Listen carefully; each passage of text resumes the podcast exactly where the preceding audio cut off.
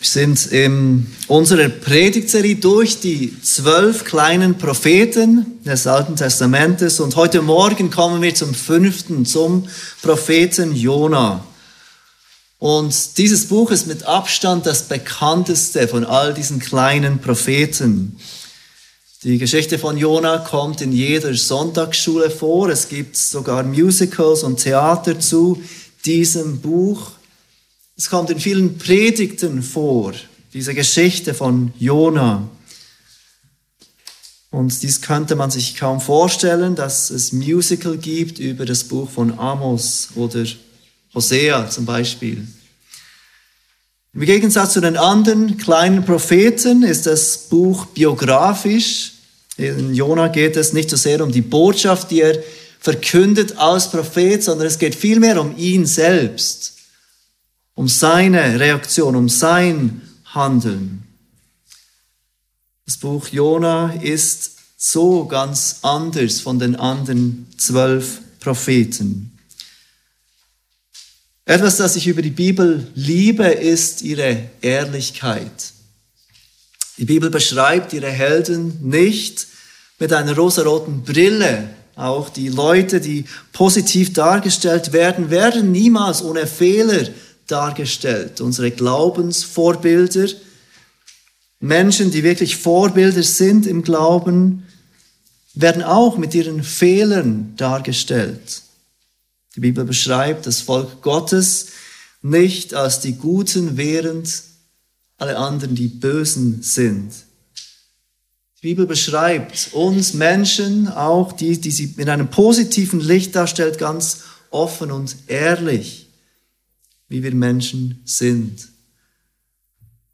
Und auch eben die Menschen, die Gottes Gnade erfahren haben. So sehen wir beispielsweise die Sünde von Abraham, unser Vater im Glauben. Er lügt, als er vor Abimelech steht, anstatt dass er auf Gott vertraut. Wir sehen die Sünde von Isaac. Auch er lügt, als er vor Abimelech steht, weil er sich vor dessen Macht fürchtet. Wir erhalten Informationen über die Sünde von David, diesem großen König, diesem treuen Diener Gottes, der in so vielerlei Hinsicht ein Vorbild ist für uns. Aber auch seine dunkleren Seiten werden uns gezeigt, sein Ehebruch und sein Mord. Und so hört die Bibel nicht auf, wenn wir ins Neue Testament kommen. Auch dort wird gezeigt, wie Glaubensvorbilder, Menschen, die wirklich Vorbilder sind, sich nicht immer perfekt und vorbildlich verhalten. Dem Evangelium wird uns mehrfach berichtet von den Jüngern und wie großes Unverständnis sie zeigen über die Lehren von Jesus, wie sie nicht sofort bereit sind, das anzunehmen, was er lehrt, mit Glauben und Demut. Uns wird berichtet vom Versagen des Petrus, der Jesus, seinen Herrn, verleugnet oder von seiner Heuchelei mit Barnabas zusammen, als er in Bezug auf die Heidenchristen falsch reagiert. Die Bibel ist ehrlich, wenn es um unsere Sünden und Schwachheiten geht. Und die Bibel ist ehrlich auch dort, wo die Leute eigentlich positiv und als Vorbilder beschrieben werden. Und dies wird auch ganz deutlich, wenn wir zu diesem Buch des Propheten Jona kommen. Jona ist nicht sehr vorbildlich in seinem Verhalten in diesem Buch. Und wenn wir die Bibel so betrachten, wenn wir das sehen, wie unvorbildlich auch die Vorbilder manchmal sind, dann wird umso deutlicher, dass Gott der eigentliche Held all dieser Geschichten ist. Und auch das sehen wir in diesem Buch des Propheten Jona. Einige Ausleger fassen das Buch mit den folgenden Worten zusammen. Sei nicht wie Jona. Das ist definitiv eine wichtige Aussage des Buches, aber wenn das die Hauptaussage des Buches ist, dann denken wir, haben wir viel verfehlt. Denn Jona zeigt uns weit mehr als sein eigenes Verfehlen. Er zeigt uns einen Gott, dem wir wunderbar vertrauen dürfen. Das gute Vorbild in dieser Geschichte von Jona ist also Gott selbst. Seine Macht und auch sein Wesen leuchten in dieser ganzen Geschichte. Er ist der Held, er ist das gute Vorbild, er ist der, dem wir vertrauen sollen und wollen. Und so ist der Titel dieser Predigt heute Morgen über das Buch Jona, der gnädige und barmherzige Gott. Ich habe versucht, diese, äh, dieses Buch, diese vier Kapitel in diese drei Punkte aufzuteilen. Der erste Punkt, Gottes Gnade und Barmherzigkeit gehen dir nach. Gottes Gnade und Barmherzigkeit gehen dir nach. Der zweite Punkt, Gottes Gnade und Barmherzigkeit gelten dir. Und der dritte Punkt, Gottes Gnade und Barmherzigkeit gelten den anderen. Gottes Gnade und Barmherzigkeit gehen dir nach. Erster Punkt, gelten dir. Zweiter Punkt, und gelten den anderen. Das ist der dritte Punkt. Gottes Gnade und Barmherzigkeit gehen dir nach. Das ist also der erste Punkt der heutigen Predigt. Das, was wir als erstes sehen in diesem Buch.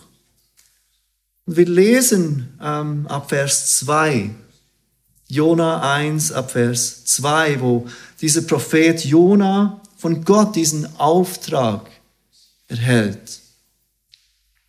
Gott sagt diesem Propheten, mache dich auf, geh nach Ninive in die große Stadt und verkündige gegen sie, denn ihre Bosheit ist vor mein Angesicht heraufgekommen. Ninive war eine Stadt nordöstlich gelegen von Israel und sie gehörte den Assyrern, also denjenigen, die Israel im Jahr 722 vor Christus einnehmen würden. Diesen Feinden Gottes, diesen Feinden von Israel.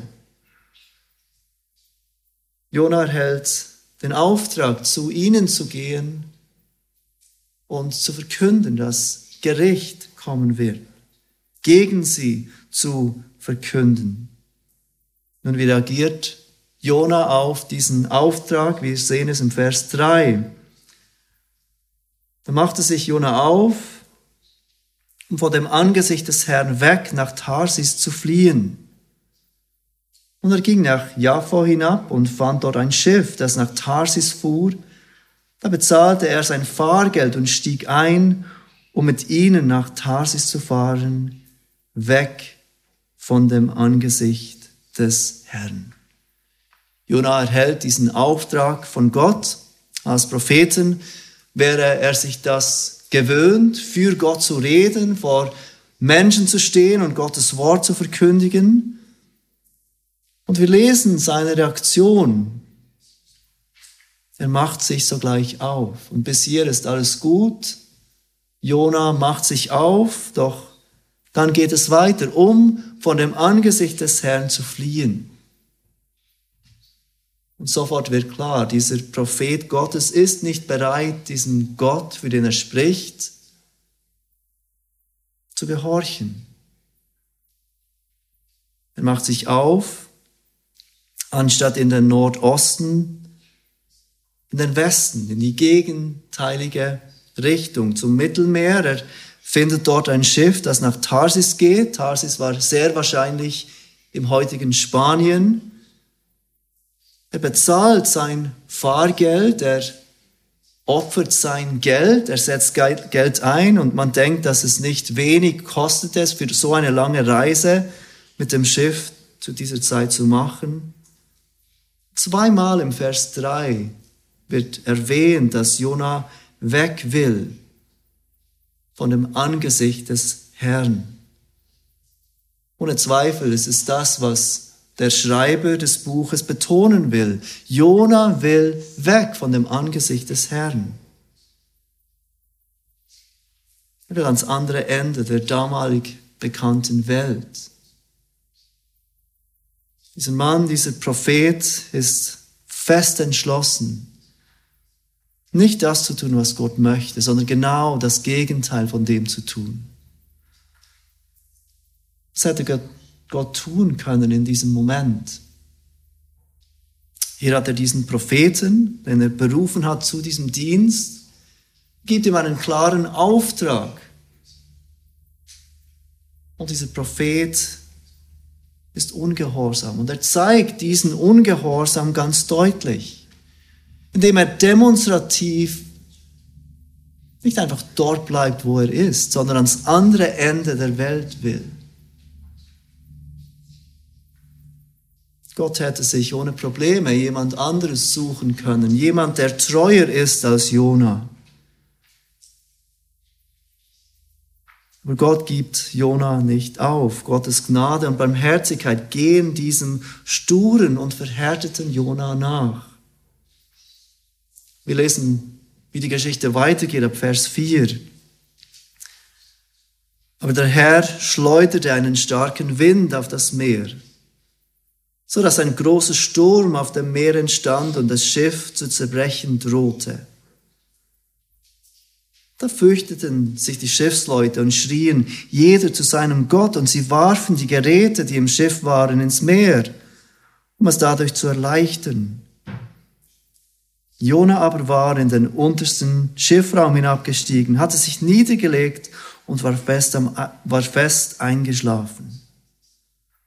Da trat das, der Schiffskapitän zu ihm und sprach, was ist mit dir, dass du so schläfst? Steh auf Rufe deinen Gott an, vielleicht wird dieser Gott an uns gedenken, dass wir nicht untergehen. Jona ist also auf diesem Schiff, weg von dem Angesicht des Herrn. Gott sendet diesen starken Wind, dieser große Sturm entsteht, das Schiff droht zu zerbrechen. Und alle auf dem Schiff würden sehr wahrscheinlich mit Jona ertrinken. Die Leute haben Angst, auch die erfahrenen Schiffsleute. Sie schreien zu ihren falschen Göttern, sie suchen Hilfe. Diese falschen Götter hören nicht und sie können nicht helfen. Und was tut Jona? Er ist am Schlafen. Jona fürchtet sich nicht. Jona kennt seinen Gott. Seht, wie er dem Schiffsherr antwortet im Vers 9, ich bin ein Hebräer und ich fürchte den Herrn, den Gott des Himmels, der das Meer und das Trockene gemacht hat. Mein Gott ist Schöpfer über Herr, Schöpfer und Herr über das Meer und das Trockene.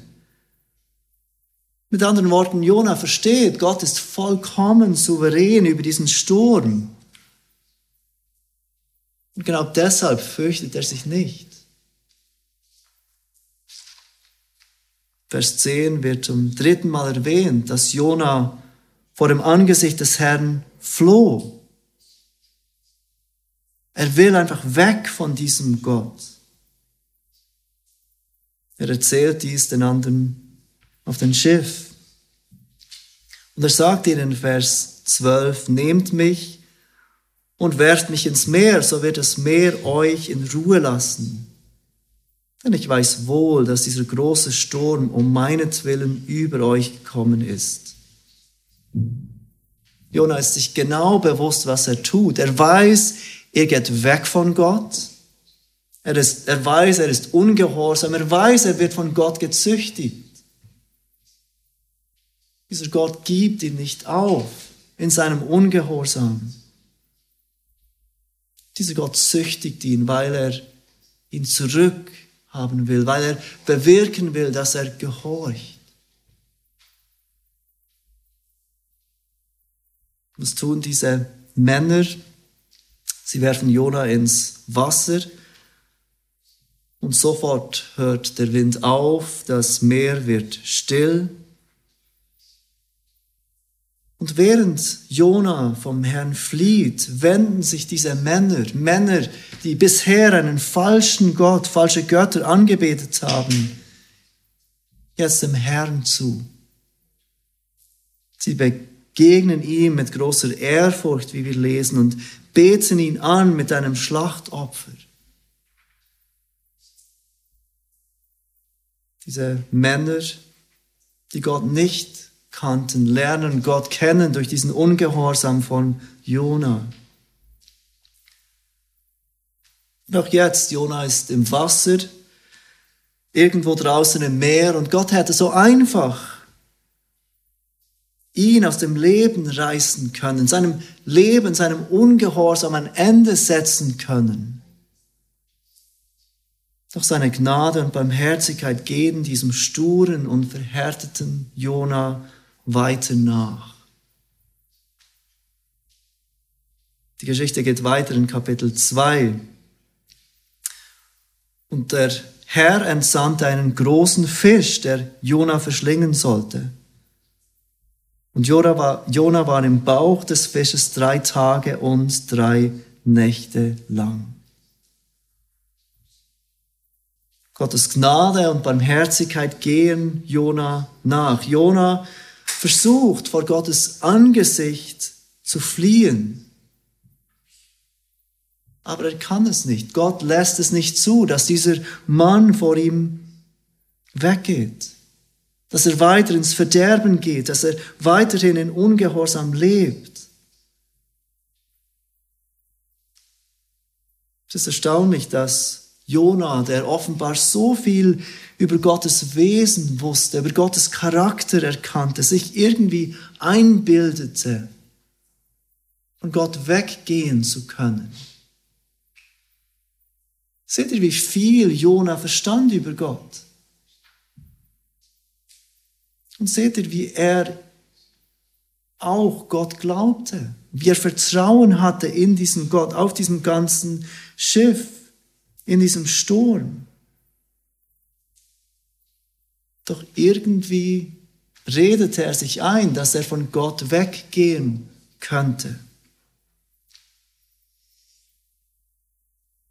Und ich vermute, dass Jona nicht der Einzige ist, der dies versucht. Es würde mich nicht wundern, wenn auch heute Morgen einige von uns in dieser Situation sind. Wir wissen, dass Gott etwas von uns möchte. Gott hat es uns ganz klar offenbart in seinem Wort.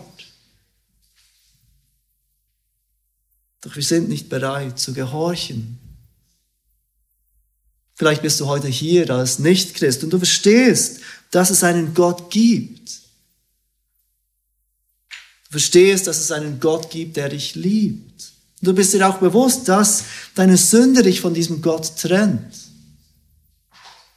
Was es schon oft gehört hier in der Gemeinde oder gelesen in der Bibel oder gehört von anderen Leuten. Gott liebt dich, aber deine Sünde trennt dich von Gott. Und du verstehst sogar, dass dieser Gott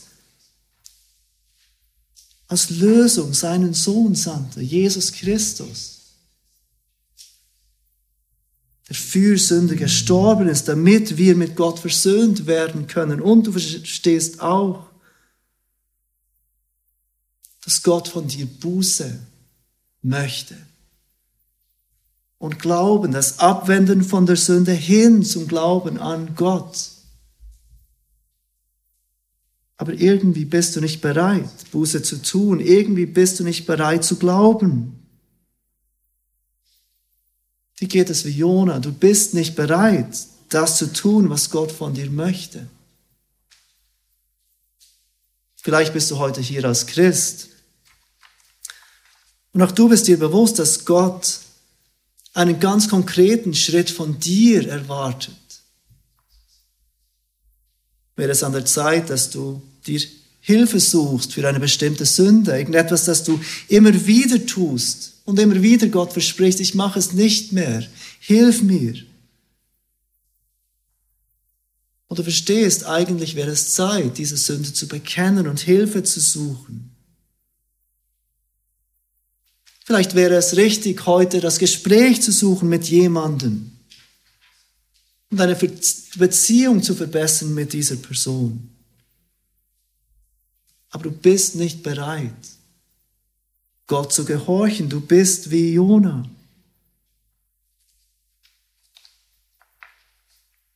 Trotz eines klaren Ungehorsams Gott gegenüber offenbart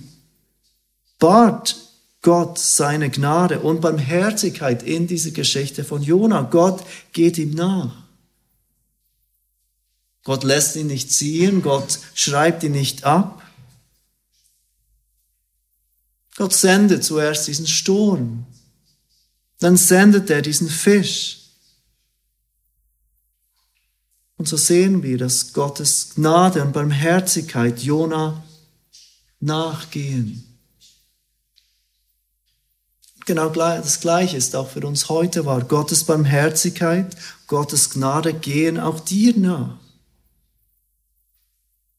Und das ist der erste Punkt von dieser Predigt heute Morgen. Gottes Gnade und Barmherzigkeit gehen dir nach. Die Geschichte von Jona geht weiter. Sie endet nicht im Bauch von diesem Fisch. Und das bringt uns zum zweiten Punkt. Gottes Gnade und Barmherzigkeit gelten dir. Der Herr ging Jona nach, bis er ihn hatte.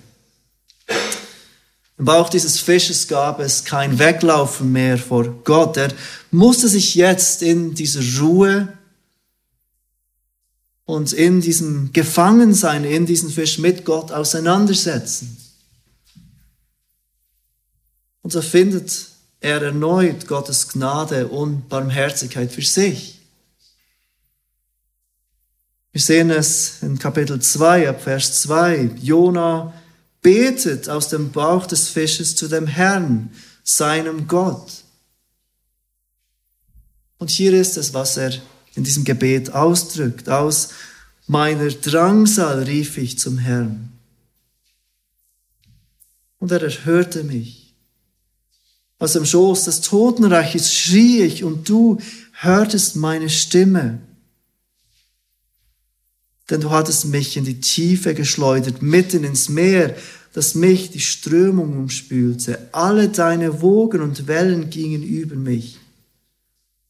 Und ich sprach, ich bin vor deinen Augen verstoßen, dennoch will ich fortfahren, nach deinem heiligen Tempel zu schauen.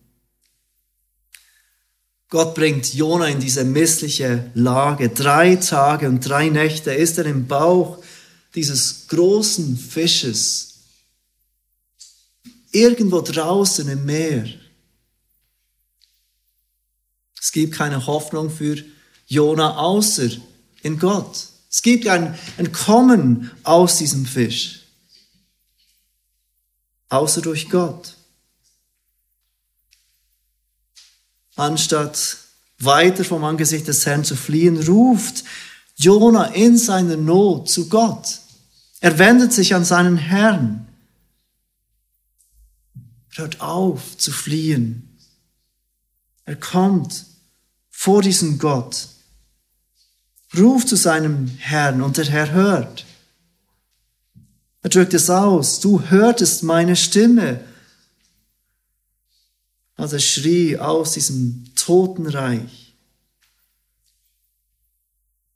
Und am Ende von Vers 5 beschreibt er, wie er weiter fortfährt, nach dem heiligen Tempel zu schauen. Der Tempel in Jerusalem war der Ort, wo Gott seinem Volk begegnete. Und es stand für Gemeinschaft mit Gott. Menschen konnten Gemeinschaft haben mit Gott, indem sie diesen Tempel besuchten. Jona drückt aus, dass er sich erneut nach Gemeinschaft mit Gott sehnt. Nachdem er in den letzten Tagen vor dem Angesicht des Herrn geflohen war, sehnt er sich erneut nach dieser innigen, liebevollen Gemeinschaft mit Gott. Wir lesen weiter in Vers 6. Die Wasser umringten mich bis an die Seele. Die Tiefe umgab mich. Meergras umschlang mein Haupt. Zu den Gründen der Berge sank ich hinunter. Die Erde war auf ewig hinter mir verriegelt. Dass du, Herr, mein Gott, mein Leben aus dem Grab heraufgeführt.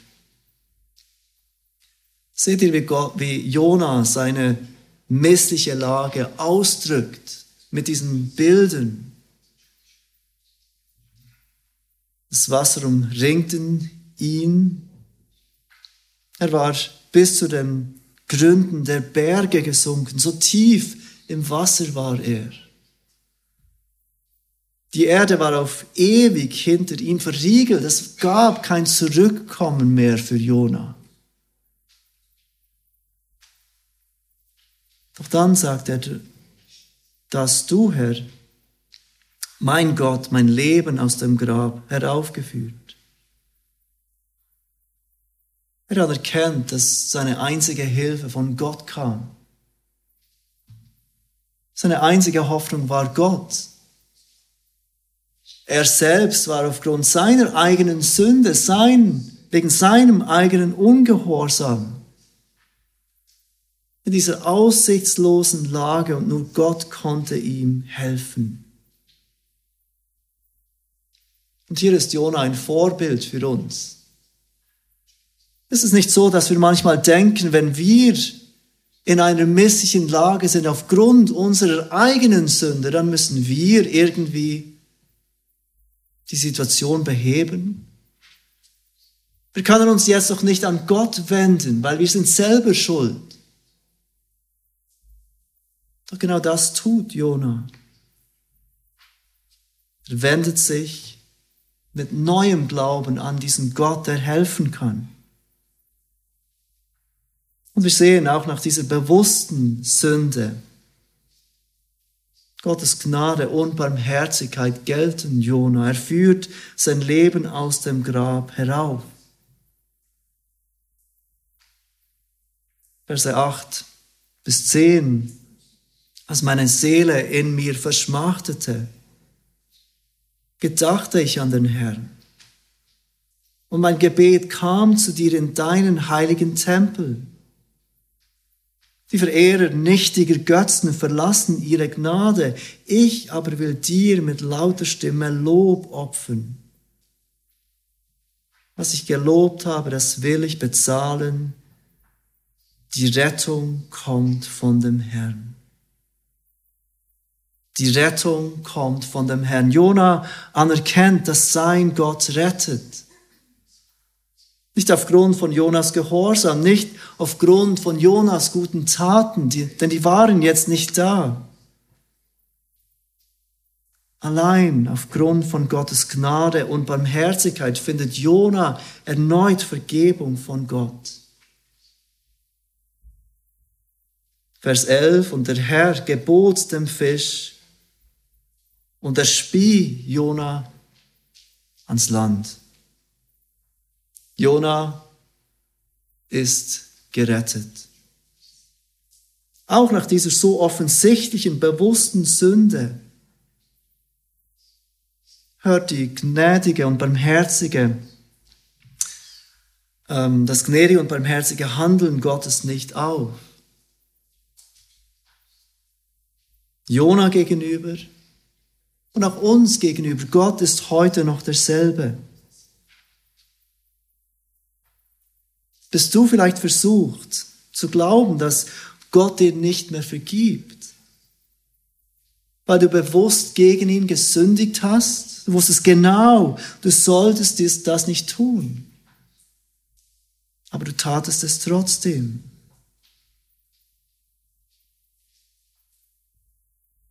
Denk an Jona. Der Herr spie ihn ans Land und so wurde Jona gerettet aus diesem Bauch des Fisches, aus dieser Tiefe des Meeres. Die Geschichte von Jona erinnert uns an Gottes Gnade und Barmherzigkeit, die jedem gelten, der Reue über seine Sünde empfindet und sein Vertrauen auf Gott setzt. Das ist der zweite Punkt von heute Morgen. Gna Gottes Gnade und Barmherzigkeit gelten dir. Und es bringt uns zu diesem dritten und letzten Punkt. Gottes Gnade und Barmherzigkeit gelten den anderen. In Kapitel 3 sehen wir, dass das Gebet von Jona nicht nur bloße Worte waren. Es kann ja sein, dass Jona in dieser misslichen Situation war. Er denkt, okay, was kann ich noch verlieren? Ich bete jetzt einmal zu Gott. So wie es viele Menschen tun, auch in der Schweiz. Sie werden krank und dann wenden sie sich an Gott, sie werden gesund und dann vergessen sie Gott. Aber in Kapitel 3 sehen wir, dass das Gebet von Jona ernst gemeint war. Dass er wirklich erkannte, dass er Gottes Hilfe braucht. Dass er sich wirklich auf Gottes Gnade stützte. Die Zeit im Fisch hat offenbar bewirkt, dass Jonas Herz verändert wurde. Und er ist jetzt bereit, Gott zu gehorchen. Er ist jetzt bereit, das zu tun, was er vorher auf keinen Fall bereit war.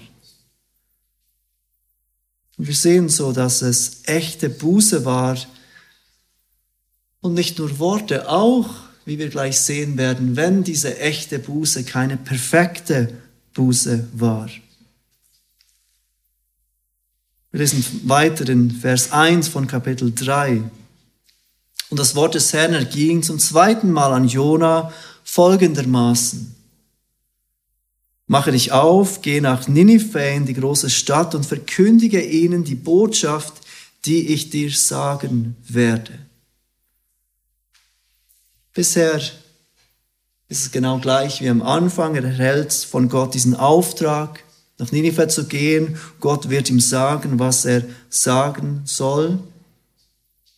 Und jetzt lesen wir in Vers 3, dass da wirklich echte Buße stattgefunden hat. Jona ist bereit zu gehorchen. Da machte sich Jona auf und ging nach Ninive nach dem Wort des Herrn. Endlich tut er das, was Gott von ihm möchte. Ninive aber war eine sehr große Stadt, vor Gott drei Tagereisen groß. So endet Vers 3.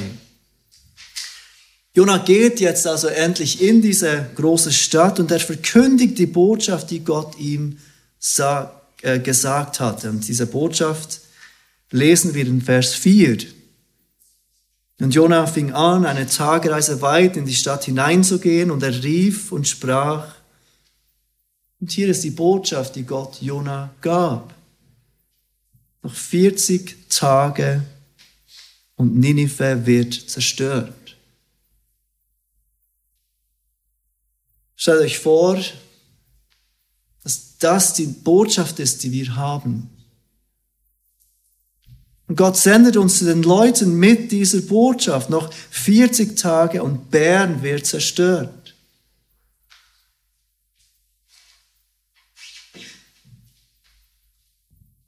Jona ist gehorsam. Er ist bereit, diese Botschaft weiterzugeben. Da ist keine Hoffnung. Da ist keine Buße drin. Er sagt nichts über Gottes Lösung. Er sagt nichts darüber, dass es einen Ausweg gibt, diesem kommenden Gericht zu entfliehen. Noch 40 Tage und Ninive wird zerstört und dann passiert das Unglaubliche, das wovon jeder Evangelist und Gemeindegründer träumen würde.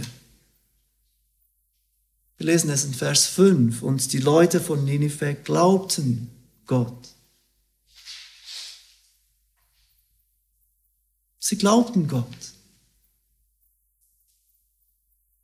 Sie wandten sich nicht gegen Jona, was erzählst du uns für eine schlechte Nachricht? Uns geht es doch gut.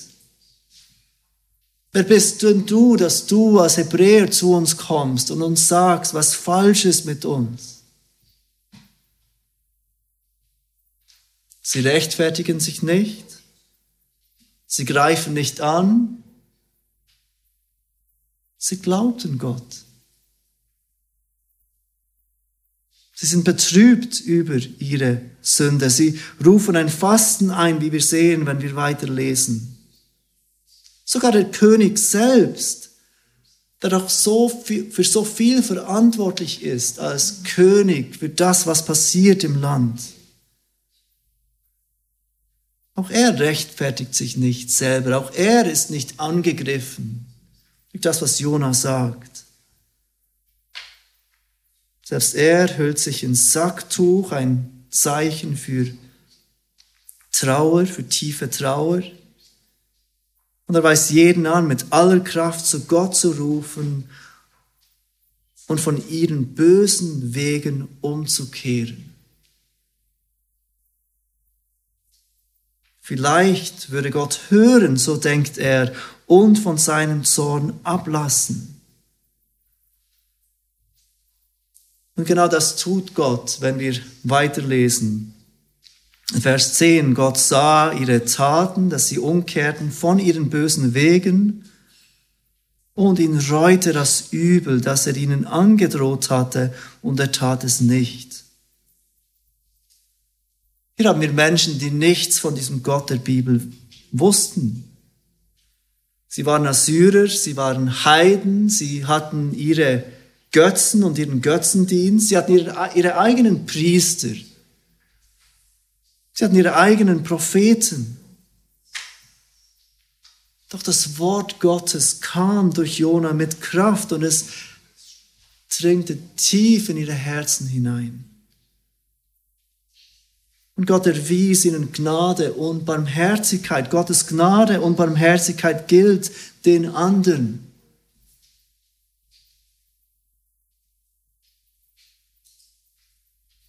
Doch jemandem passte dies überhaupt nicht. Nämlich dem Prediger selber. Dem Prediger dieser Botschaft. Ihm passte es überhaupt nicht, dass Gottes Gnade und Barmherzigkeit auch den anderen galt.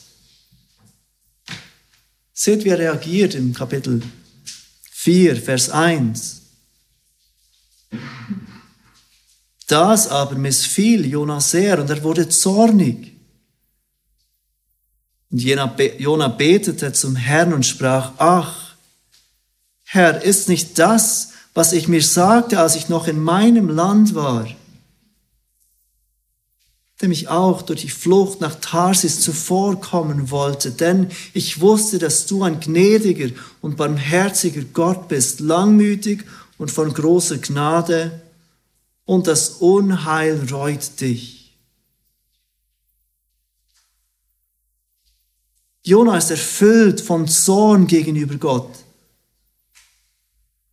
Und es ist interessant, wie viele Facetten dieser Zorn haben kann. Wie sich Zorn ausdrücken kann. Bei manchen mit Angriff, bei manchen mit Selbstmitleid. Zweimal in Kapitel 4 erwähnt er, dass er sterben möchte. Er ist voller Selbstmitleid. Ich will nicht mehr leben. Er wünscht sich den Tod, anstatt sich an Gott und seinen Heilstaten zu erfreuen. Er würde lieber sterben, anstatt sich daran zu freuen, dass gerade eine große Stadt von Gottes Gericht gerettet wurde.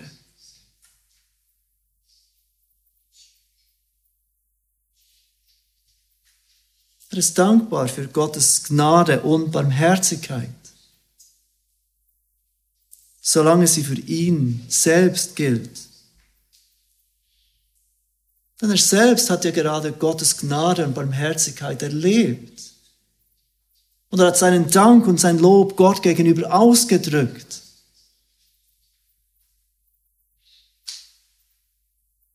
Aber er ist nicht dankbar dafür, wie Gottes Gnade und Barmherzigkeit auch für die anderen gilt.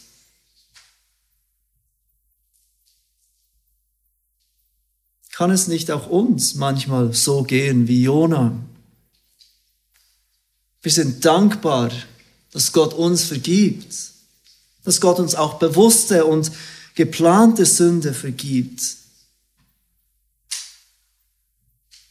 Aber diese Dankbarkeit unserer Vergebung gegenüber kann so schnell in den Hintergrund geraten, wenn jemand gegen uns sündigt. Reagieren wir nicht oft gekränkt, mit Selbstmitleid, wie Jona es tat? Reagieren wir nicht manchmal beleidigt? Sind wir nicht schnell daran, Richter zu sein und andere zu bestrafen mit einem bösen Blick und bitteren Worten? Wenn jemand gegen uns sündigt, doch wie dankbar sind wir für die Gnade, die Gott uns gibt. Genau das hat Gott, er hat Jona erlebt. Er hat so bewusst gegen Gott gesündigt, so demonstrativ gegen ihn rebelliert und trotzdem schenkt ihm Gott Vergebung, Wiederherstellung. Er stellt ihn erneut in seinen Dienst. Aber er ist nicht bereit, diese Vergebung, die er erhält, auch den anderen, den Assyrern zu gewähren. Er freut sich nicht über ihr Heil. Er freut sich nicht über ihre Buße. Er ist betrübt darüber, zornig gegenüber Gott, dass Gottes Gnade und Barmherzigkeit nicht nur ihm gilt, sondern auch den anderen. Gottes Gnade und Barmherzigkeit gelten auch den anderen. Sie gilt auch deinen Geschwistern im Glauben, die gegen dich sündigen. Sie gilt auch Menschen, die du vielleicht meiden möchtest, weil sie dich nicht gut behandeln oder nicht, wie du es erwartest. Gottes Gnade und Barmherzigkeit gilt für dich, aber sie gilt auch für die anderen. Matthäus 12 werden Jona und Jesus in Verbindung gebracht. Und es wird deutlich, dass Jesus der bessere Jona ist. Jona dient uns in vielerlei Hinsicht nicht als Beispiel. Wir sollen nicht sein wie Jona. Aber wenn wir zum Neuen Testament kommen, dann sehen wir, dass einer gekommen ist, der besser ist als Jona das Leben von Jona geopfert wurde, als er vom Schiff ins Wasser geworfen wurde, damit die anderen gerettet werden konnten.